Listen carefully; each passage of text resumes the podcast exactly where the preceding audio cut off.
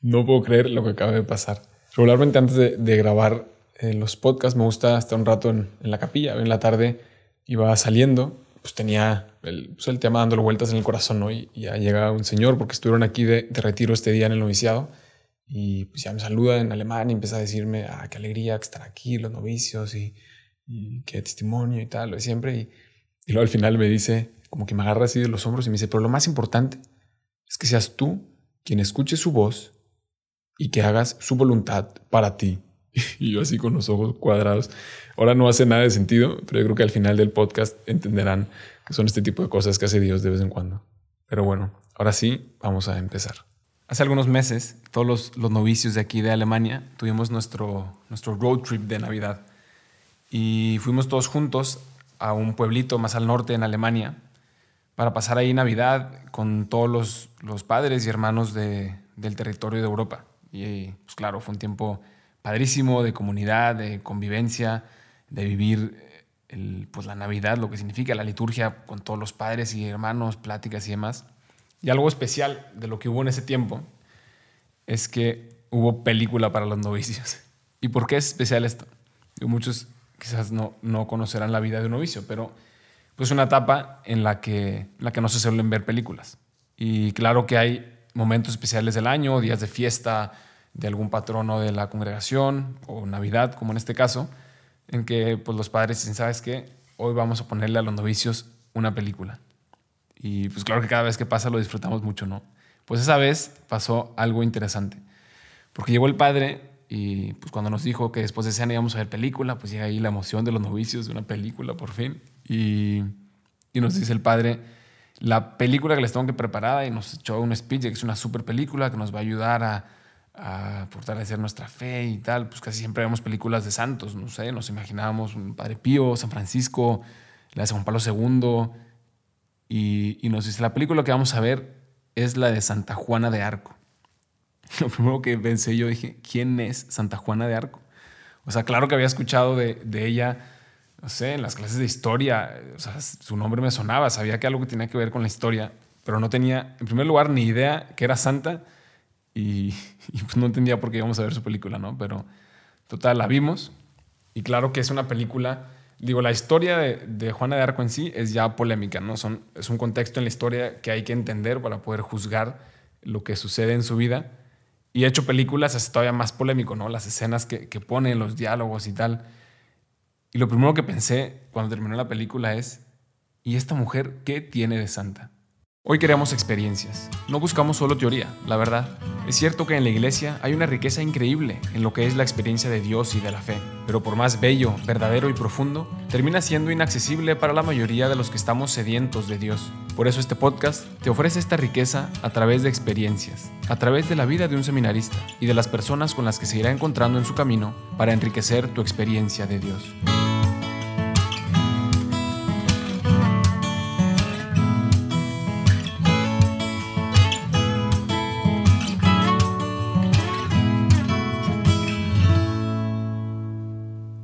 Por semanas, después de ver la película, me quedé sin paz en el corazón porque, no sé, o sea, quería leer más de su vida, quería entender mejor eh, qué era lo que había detrás de esta mujer, por qué era santa y, y, qué hay que nos hable de la verdad de su vida, ¿no? Y fue interesante porque encontré, obviamente, muchos documentos, controversia de todo tipo, opiniones, eh, para entender también un poco más el contexto y la historia en, en, el que estaba, que ahora vamos a profundizar, pero no encontraba nada oficial de la iglesia que, que no sé, como de cualquier santo, que hay 3.000 libros, 3.000 escritos eh, para, para, contemplar su vida y no encontraba nada de Santa Juana de Arco. Hasta que encontré hace poco una audiencia general que dio el Papa Benedicto sobre ella, en una audiencia de los miércoles hace ya unos años. Y nada más cuando encontré ese documento, incluso antes de leerlo, ya tenía paz. Dije, si el Papa Benedicto dedicó una audiencia general para hablar de Santa Juana de Arco, entonces todo está bien. Total, pues leyendo ese documento y platicando todavía con los hermanos, con los padres, pues ahora nos podemos preguntar, ¿qué tiene que ver esta santa y qué hay en su vida que nos pueda enriquecer hoy? ¿Qué, qué hay en la vida de Santa Juana de Arco que fuera del contexto en el que ella vivió, que era una etapa de la historia muy particular, pues que nos pueda enriquecer el día de hoy? Y esa va a ser la gran pregunta de este, de este episodio, ¿no? En primer lugar, para entrar en contexto de la vida de Santa Juana de Arco, hay que entender el drama en el que nació, para luego también poder apreciar el clímax de su vocación, la misión que Dios le dio y, y, su meta en la santidad, ¿no? Y en esa época había un caos en la iglesia. Poco antes de Santa Juana de Arco había estado Santa Catalina, que pues se fue, estuvo en la famosa época de los dos papas, el papa y el llamado antipapa, la división en la iglesia. Eran momentos difíciles en la iglesia, de caos, de, discusión, guerra por todos lados. Pero después de esa etapa, cuando, nació Santa Juana de Arco, no había dos papas, sino que había tres papas. O sea, estaba todavía peor.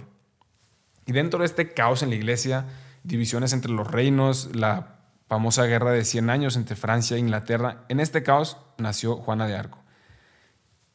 Y algo interesante es que, por lo menos los escritos que, hablan de ella, los testigos oculares que, escribieron en, sus juicios ya después de que, la habían, de que había muerto, hablaban de que ella vivía una vida de oración, una pureza desde niña. Los, los confesores eh, pues, se sacaban de onda, ¿no? Decían, esta niña algo tiene especial, una, una unión con Dios, una intimidad eh, muy natural, que pues pasa mucho en los santos, ¿no? Que, ellos tienen una relación desde niños con Dios eh, por la misión que Dios les va a encargar y lo ven como algo muy normal. Y, cuando empiezan a compartirlo con los confesores, con la gente cercana, pues se sacan de onda, ¿no? Y, era, y, esto lo tenía Juana de Arco desde, desde, muy, desde muy chiquita. Total, que era una de sus visiones que, que Dios le, le, encarga esta gran misión que ya no entendía del todo. Era como, así trayéndolo al mundo de hoy, era como un Make France Great Again. Haz cuenta que eso fue lo que le encargó. Que en realidad era un Make the Church Great Again, porque desgraciadamente, pues en esa época estaba la iglesia mezclada ahí con, con, pues, con los reinos y tal. Y, pero si traemos la misión que Dios le dio al día de hoy, como la, la, entenderíamos, es la misión de cada santo. Lo mismo que le dijo a San Francisco de Asís, make the church great again, reconstruye mi iglesia. La misión de nuestro gran papa cuando asumió su nombre, reconstruir la iglesia, pues esa fue la misma misión que le encargó Dios en esa visión a, a esta niña. Tenía 15 años o 14 cuando, cuando empezó a tener estas visiones, ¿no? Total, empieza ella a, a seguir esa inspiración. En concreto, la revelación que le dio Dios es que tenía que ir con uno de los, de los delfines de Francia para decirle que, que, iba a ser ella la que iba a liderar el ejército de Francia para frenar el ataque de los ingleses y que iba a salvar al país y, y en ese sentido a la iglesia, ¿no? Y pues claro, una pastorcilla analfabeta, que además en esa época pues era ni siquiera mujer, era una niña que no tenía ni el más mínimo valor en las decisiones estratégicas militares, tenía, porque Dios se lo había revelado así, que presentarse al rey para decirle pues esa revelación que había tenido de Dios. Total, para no hacer el cuento largo, pues lo logra de alguna u otra manera, eh, confían en ella, empiezan a confiarle un, ejército y ella empieza eh, pues a tener éxito, a ganar una batalla, a ganar la otra. Y, al principio, con su unión a Dios, porque ella tenía, o iba a misa todos los días, se confesaba todas las semanas y esa era parte como de su contrato con el rey diciendo, o sea, esto no es mi idea, ni es tu idea, es el plan de Dios. Y tenía claro en su mente, tengo que hacer el plan de Dios, tengo que hacer el plan de Dios. Y eso fue lo que le fue ayudando a tener éxito, ¿no? Eh, siempre empezaba las guerras eh, yendo sin armas y diciéndole a los ingleses, por favor, ríndanse, porque si no se rinden, vamos a ganar. Pues tenemos a Dios de nuestro lado, esa es la misión que nos, que nos está encomendando. Y pues obviamente nunca les hacen caso. Y una de las misiones total, eh, pues recuperaron el terreno que Francia necesitaba recuperar y la visión que ella había tenido hace muchos años era de este coronar rey a este delfín al que le había confiado esa misión y eso se hace realidad después de que recuperan esa parte de Francia y viene la gran coronación y fue el famoso Carlos VII y, empieza su vida en una gran éxtasis, ¿no?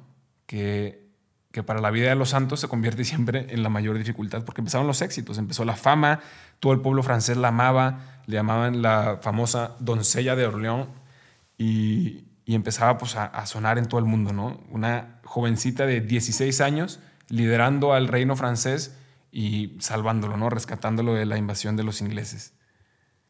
Y de pronto presentan en la película pues, su gran fracaso. ¿no? Ella, eh, pues como que estaba muy convencida de que pues, Dios le, pedía seguir luchando, ir por más. Y un momento en el que el rey de Francia, que ella misma lo había logrado coronar, eh, pues la abandona y sabes que pues ya no te voy a dar eh, más soldados, entonces ella pierde una batalla, la capturan, la meten en la cárcel los ingleses y está sentenciada a muerte y empieza su vida pues a derrumbarse, ¿no? Y cae ella en su primer fracaso. Abandonada por su rey, en confusión porque es la primera vez que, que, pues que no siente a Dios, que no estaba de su lado. La iglesia está en contra de ella porque la, la condenaron de hereje porque pues, no le creen que, es una revelación de Dios la causa de por qué está haciendo todo lo que está haciendo. Entonces, pues la, está sola, sin Dios, confundida. Y llega este momento en el que dice, bueno, Señor, pues, ¿qué hice mal? O sea, ¿por qué más es esto si he sido fiel siempre? Y viene, esta es la parte a la que quería llegar, el, el clímax de la película, desde mi punto de vista, que es lo que ahora vamos a platicar. Un momento que ella tiene sola consigo misma, analizando su conciencia en la cárcel. Y empieza la película, es la parte que está muy controversial, ¿no? Porque hay como voces en su corazón que uno no sabe si es Dios, si son tentaciones del demonio o si es ella sola que está pensando, ¿no? Y ese es un gran dilema para el católico de hoy. No saber si lo que le viene a la mente es una inspiración de Dios, es una tentación del demonio o es él mismo haciéndose bolas con sus pensamientos. Y lo que empezó a venir a su conciencia ahí en la cárcel era la pregunta, ¿y todo esto que hiciste, toda esta lucha, todo este esfuerzo, para quién era? ¿Realmente era para Dios? ¿No era para ti sola? ¿No te creaste tú un ídolo ante la gente, tu propia historia, tu, tu misma misión, no te la inventaste tú sola? Y ella trataba de convencerse, de decir, no, no, no, yo estaba haciendo la voluntad de Dios, Él me lo pidió, yo lo hice solamente porque Él me lo pidió. Y insistía esta voz en su conciencia, ¿segura? ¿Estás segura de eso? No era solamente para ti, no quería simplemente ser famosa ante la gente.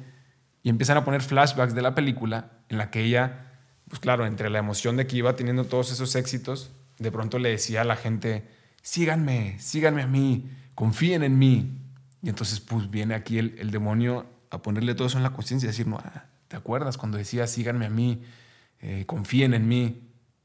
y tú dices que lo hacía solamente para Dios. Entonces ella cae en su gran crisis, que después de todo lo que había hecho en su vida, que era intentar hacer la voluntad de Dios en la misión que le encomendó, estaba ahora abandonada por Dios, abandonada por su rey, condenada por la misma iglesia por la que ella había entregado su vida y además con el miedo en el corazón de que no hizo la voluntad de Dios, de que solamente estuvo engañada en su propia idea de la voluntad de Dios. Y ahí fue así, pum, todo se viene para abajo. Pues qué sentido tiene la vida en ese momento, ¿no? ganas de, ganas de morir, fue una muerte interior. Y haciendo pausa en ese momento de la película, ahora sí podemos entrar en, pues en nuestra realidad, ¿no? Si yo soy católico, lo más importante en mi vida, la base de mi felicidad, mi misma misión en la vida es hacer o no la voluntad de Dios. O sea, esa es la gran pregunta. Y en la vida de un católico va y viene este anhelo. Y hoy yo te pregunto, ¿cómo sabes si realmente haces la voluntad de Dios? ¿Cómo sabes? qué estudiar, qué pareja elegir, qué proyecto, a qué colegio meter a mis hijos, poner más presión, darles más libertad, dedicar más tiempo a apostolados o, no distraerme y dedicar más tiempo al estudio porque es lo que me toca ahora, ir y venir y fracasar. Y en el fondo, ¿dónde está la voluntad de Dios? ¿Cómo sabes dónde está la voluntad de Dios? ¿Quién te dice? ¿Quién te afirma? Y si esa es la gran pregunta del católico, pues tú cómo la estás solucionando? ¿Cómo sabes que estás haciendo la voluntad de Dios? Yo me fui a esta película pues con esa pregunta en mi corazón, ¿no? Tuvimos ahí un momento de plática con todos los novicios y yo decía, ese momento en las oraciones de la noche y se los comparto, decía, Señor, bueno, ¿y realmente esto es tu voluntad? O sea, todo lo que, las decisiones que he tomado en los últimos años de mi vida, entrar al noviciado y todo, o sea, ¿realmente es tu voluntad o, o todo para qué? O quizás me estoy haciendo una idea yo mismo, todo para acabar como, como Juana de Arco en la cárcel, sola, fracasada, abandonada por Dios y dándose cuenta de que todo lo que hizo fue su propia idea de la voluntad de Dios. Y aunque hasta ahora todo ha sido drama y negativo, pues vamos a pasar a la solución. ¿Cuál es la solución que nos da esta santa después de ese gran momento de depresión que tuvo para encontrar la voluntad de Dios en ese momento de oscuridad, en ese momento en el que pues, no sabemos, no vemos claro, no, no, nadie nos dice nada en la oración, queremos escuchar la voz de Dios y no escuchamos nada? ¿Cuál es la solución que nos da esta santa ¿no? en ese gran momento de tribulación?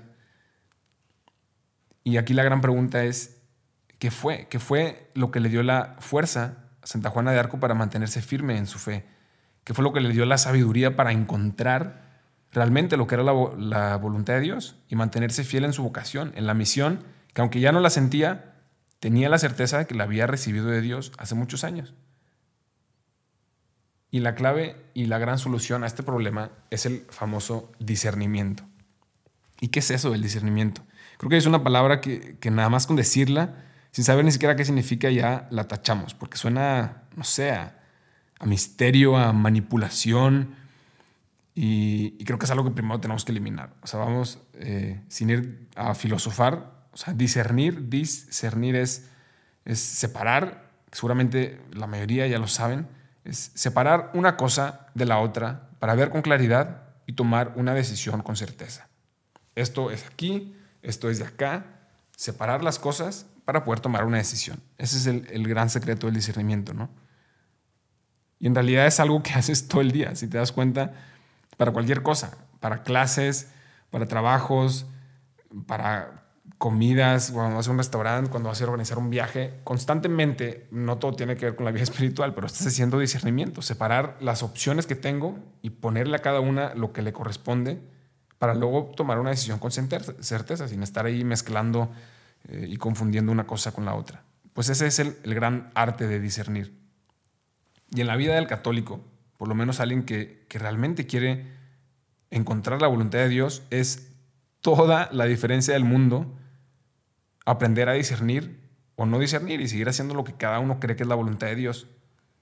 Y digo, perdón si, si ahora suena así como, no sé, muy anti-espiritual, pero creo que no demasiado sirve el gran deseo de hacer la voluntad de Dios si en el fondo no hago nada para realmente encontrarla o, o saber cuál es la voluntad de Dios. Y me como el primer pensamiento que me viene a la cabeza ya lo veo como la voluntad de Dios y ahí voy detrás, ¿no? Incluso en el Evangelio hay una parte en la que lo dice muy claro Jesús, no, el, aquel hombre que dijo que sí y al final no cumplió lo que dijo que iba a hacer. Y creo que muchas veces nos puede pasar, ¿no? Como, ah, sí, sí, la voluntad de Dios, la voluntad de Dios y ser santo en mi vida. Y al final, ¿qué hago realmente para encontrar esa voluntad de Dios? Y, y para, para decir, Señor, o sea, quiero encontrar tu voluntad. ¿Cuál es tu voluntad?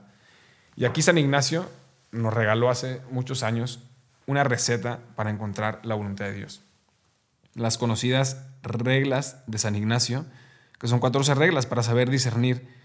Y hoy vamos a platicar de una de ellas, que pues en particular es la que a mí, una de las que más me gusta, una de las menos conocidas y creo yo de las más importantes, que es la regla número 13. Yo me acuerdo hace unos años, cuando estaba todavía en, prepa, yo creo que tenía unos 16 años, eh, esa fue mi primer discernimiento. Estaba yo en prepa platicando con, con unos amigos y estábamos planeando qué vamos a hacer en el verano y esa etapa en la que pues, todos son sueños y vamos a cambiar el mundo y tal. Y, dijimos, ¿sabes qué? Vamos a estudiar este verano. Vámonos juntos a estudiar a Harvard. Vamos a estudiar ahí un verano, pues cada uno lo que interese. Uno quería economía, uno quería ingeniería, uno quería política, no sé qué. Y dijimos, venga, pues vamos a estudiar a Harvard, vamos a aplicar, vamos a investigar, vamos a soñar, ¿no? Y, pues pasaron los meses y estábamos ingentados con la idea, aplicamos, nos aceptaron, estábamos viendo en eh, pues ya en dónde nos íbamos a quedar, en las diferentes opciones de los dorms y demás.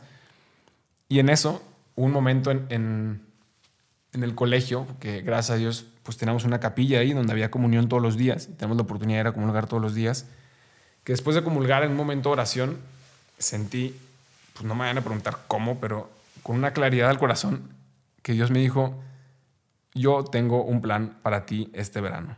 Como diciendo, todo lo que tú has estado planeando, yo tengo otra propuesta. Y en ese momento, o sea, no sé, hubo como una gran inestabilidad en mi corazón. O sea, como que sentí claramente que Dios me dijo, eso no es lo que quiero para ti, yo tengo planeada otra cosa. Y yo no me podía mentir en ese momento. O sea, esa, esa certeza en mi corazón la había escuchado. Dios me dio ese mensaje en ese momento de oración. Yo podía o claramente decir, ah, fue un pensamiento y seguir con mi propia idea de lo que yo quería hacer ese verano, que sin duda era muy buena, o prestar algo de atención y, decir, bueno, señor, no, no entendí muy bien, o sea, vamos a seguir platicando, ¿qué es lo que quieres tú de mí este verano?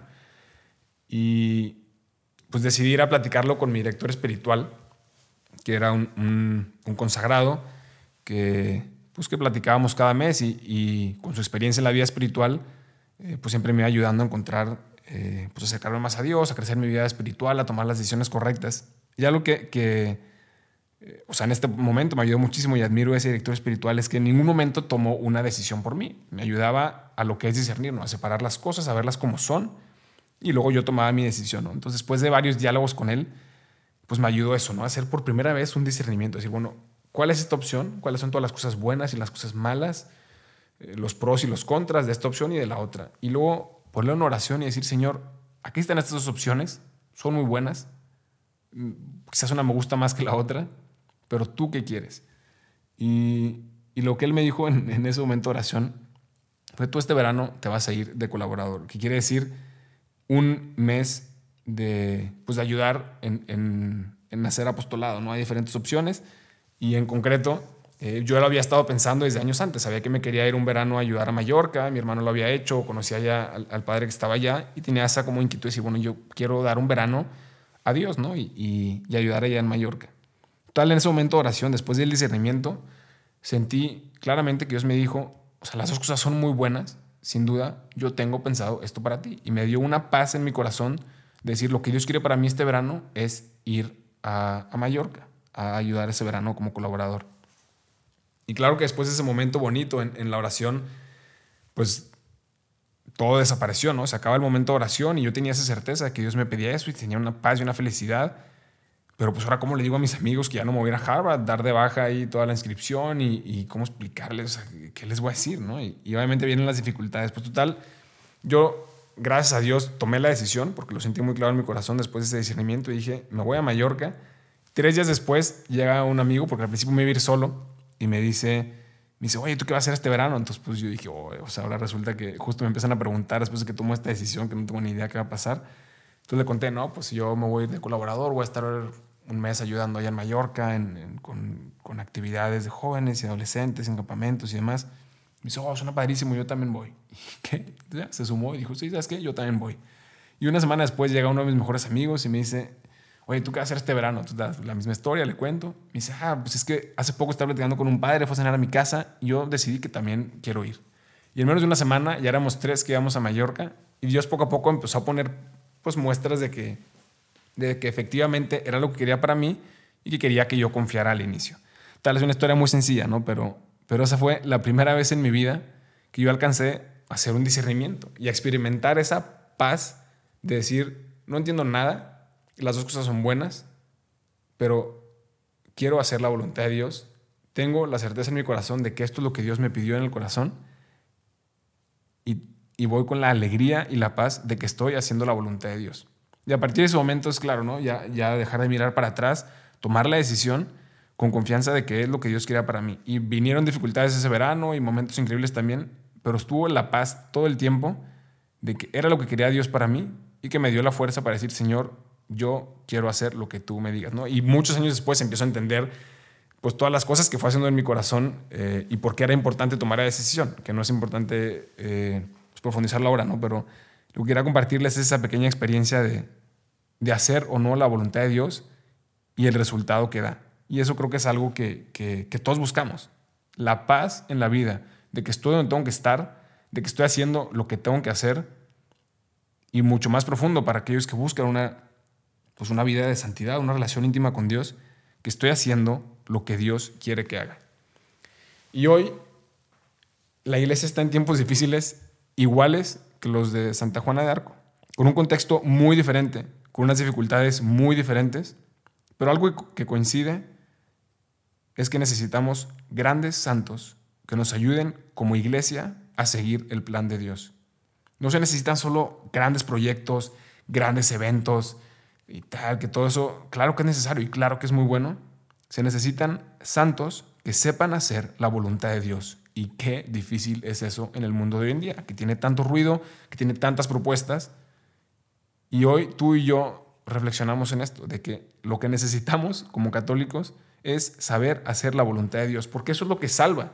No fue la cruz, igual me voy a atrever a decir algo también un poco quizás exagerado para algunos, pero es verdad. No fue la cruz ni todo el sufrimiento de la pasión de Cristo lo que nos salvó. Fue su obediencia buscando hacer la voluntad de su Padre. Pudo habernos salvado de mil otras maneras. Él era Dios. Pero lo que nos salvó fue su obediencia a la voluntad del Padre. Ese acto en el que le dijo en la agonía que no se haga mi voluntad sino la tuya. Eso fue lo que nos salvó, la perseverancia de Jesús cumpliendo la voluntad de Dios hasta el final. Yo la iglesia te necesita a ti también como gran santo. Y algo esencial para vivir eso es encontrar y hacer la voluntad de Dios. Eso además es lo único que te dará la verdadera paz y alegría en tu vida como católico, de que más allá de los proyectos, éxitos y fracasos como la vida de Santa Juana de Arco, tengas la certeza en tu corazón de que estás haciendo la voluntad de Dios y de que no solo el deseo de que, ah, sí, pues más o menos quiero hacer lo que Dios quiere, sino que hay maneras concretas que la iglesia nos ha ofrecido a través de los años para encontrarlo. Como les dije, esta tercera, eh, la regla número 13 de, las, de reglas de San Ignacio, habla de, lo que conocemos hoy como la dirección espiritual. Porque dice esta regla, eh, el demonio quiere que te quedes las cosas en tu corazón, que te las quedes para ti mismo y que pienses que tú solo puedes solucionar el mundo. Y muchas veces eso nos pasa. Y la gran solución que quería compartirles aquí es la dirección espiritual. Compartir las cosas que hay en tu corazón, tus dudas, tus temores, tus luces, con un experto, con un sacerdote, con un consagrado, con una consagrada, que conocen de vida espiritual y que por tener una visión externa pueden ayudarte a ir iluminando. Y, te darás cuenta, y lo describe San Ignacio en que cada vez que hay una tentación, hay una falsedad, porque el demonio, el demonio se esconde, el demonio eh, le gusta la oscuridad, te llega ese deseo de decir, no, no, ¿para qué lo compartes? Este problema pues no se lo necesitas decir a nadie, tú lo puedes solucionar solo, no necesitas que nadie te ayude. Y en el momento en el que rompes ese miedo, esa tentación del demonio, y lo compartes a alguien que tiene la intención de ayudarte y que tiene la capacidad de ayudarte, en ese momento el demonio se va. Porque el demonio teme a la luz, el demonio es oscuridad. Y si tú sacas eso a la luz, delante de la oración, delante de, de alguien que pueda ayudarte, se va de inmediato. Y empieza a venir paz en tus decisiones, en tu vida. Y, esa es una de las reglas, ¿no? Eh, si la verdad es que si a alguno le interesa, hay un libro que, le recomiendo leer que se llama Discernment of the Spirits, de un autor buenísimo que se llama Timothy Gallagher.